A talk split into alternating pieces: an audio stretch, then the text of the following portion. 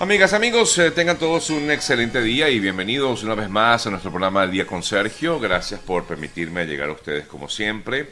Hoy estamos eh, a martes 22 de marzo del año 2022. Gracias por acompañarnos. Nuestro programa es una presentación de GM Envíos, que es tu mejor aliado puerta a puerta a Venezuela. También a nombre de nuestro asesor de seguros, de Oliver Suárez, eh, arroba eo.ayuda para estar asegurado de por vida. María Tina Burgos, especialista en temas migratorios, arroba María Tina Burgos. Tengan todos un eh, excelente martes. Comenzamos de inmediato nuestro programa del día de hoy. Musicalmente hablando nos acompaña. ¿Se acuerdan de Timbiriche? Y tú y yo somos uno mismo, década de los 80. Éramos todos unos bebés. Bueno, amigas, amigos, vamos de inmediato con lo que ha sido noticia. Vamos a destacar las informaciones más importantes eh, de las últimas horas. En el día de ayer, el presidente de Ucrania, eh, Volodymyr Zelensky, afirmó en una entrevista que Rusia ha puesto sobre la mesa una lista de exigencias para poner fin a la guerra, una lista que afirmó Ucrania no puede aceptar.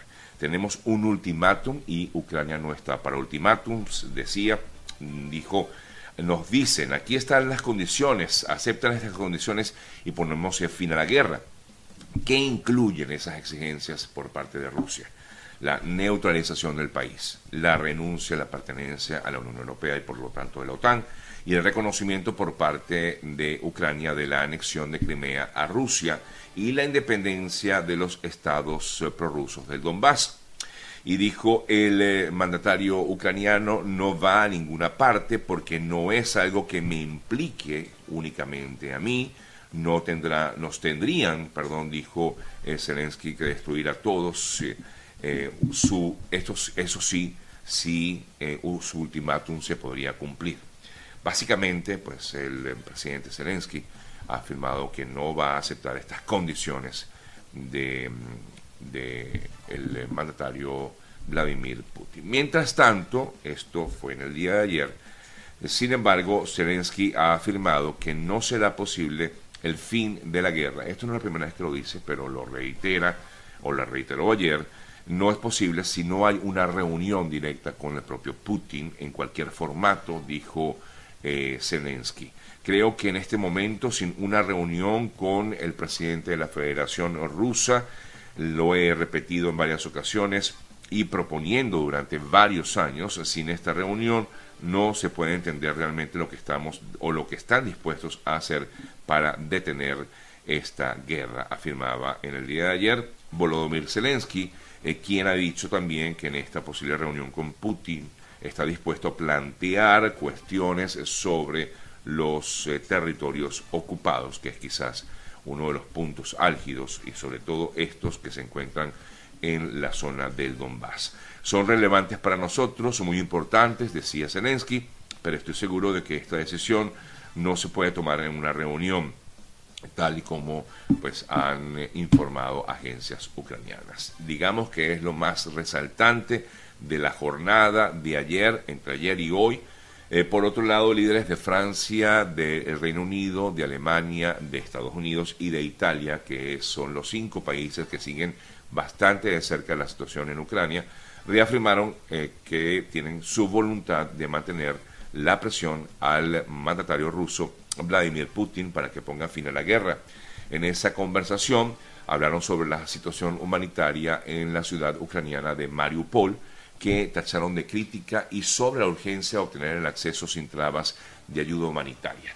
De hecho, en el día de ayer, entre informaciones relacionadas con ayuda humanitaria, más de 8.000 civiles eh, fueron evacuados de varias ciudades ucranianas a través de corredores humanitarios. 3.007 eh, civiles exactamente procedentes de Mariupol lograron llegar a la zona de Zaporilla mientras que otras 4.700 han sido evacuadas de la región capital de la capital ucraniana eh, Kiev. En la región de Lungansk, al menos 300 personas pudieron salir de las ciudades de eh, Horsky, Lysychansk, entre otras. Eh, Ucrania, por cierto, dijo que estaba dispuesto a, realizar un referéndum sobre cualquier compromiso relacionado con las negociaciones que sostenga con Rusia para poner fin a esta invasión. El eh, presidente Zelensky eh, dijo que esta instrucción fue impartida a todos los grupos de negociación que representan a Ucrania eh, sobre las opciones o posibilidades para lograr un acuerdo con su vecino. Kiev aseguró que serán de carácter histórico en caso de concretarse. Y dijo Zelensky, para entender un poco más, se lo expliqué a todos los grupos de negociación, cuando hablen de cambios todos deberían pasar en todo caso por un referéndum, es decir, que la población misma decida o defina qué es lo que realmente quiere la población de Ucrania.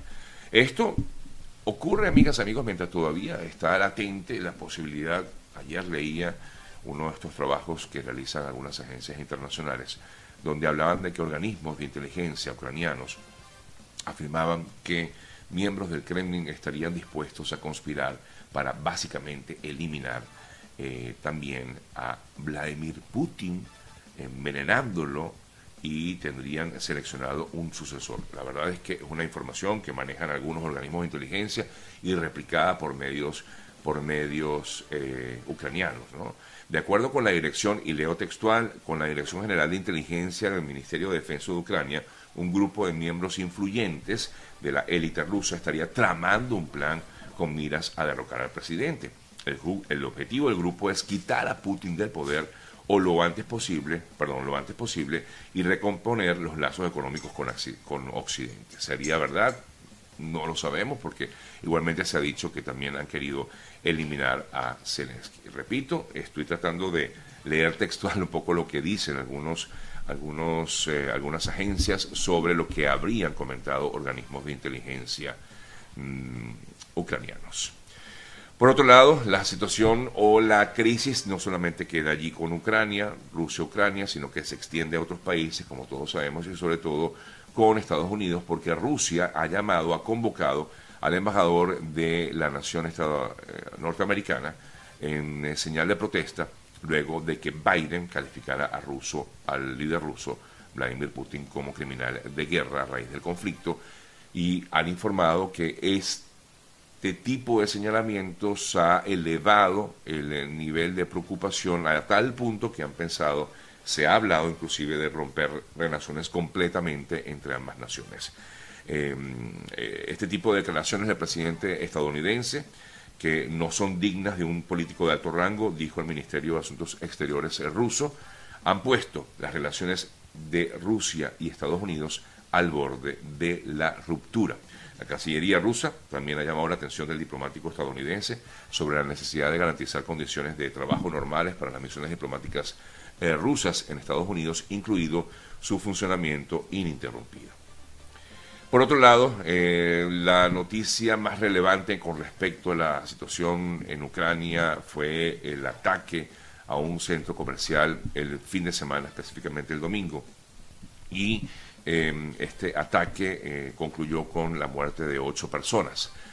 Pero según ha informado el gobierno ruso, ellos afirman, aseguran que eh, dentro de ese centro comercial o en sus adyacencias se estaría eh, fraguando una especie de operativo militar, razón por la cual afirmaron los militares rusos que fue lo que originó el eh, bombardeo contra este centro comercial, por cierto, uno de los más eh, modernos en Ucrania y que quedó prácticamente reducido a cenizas.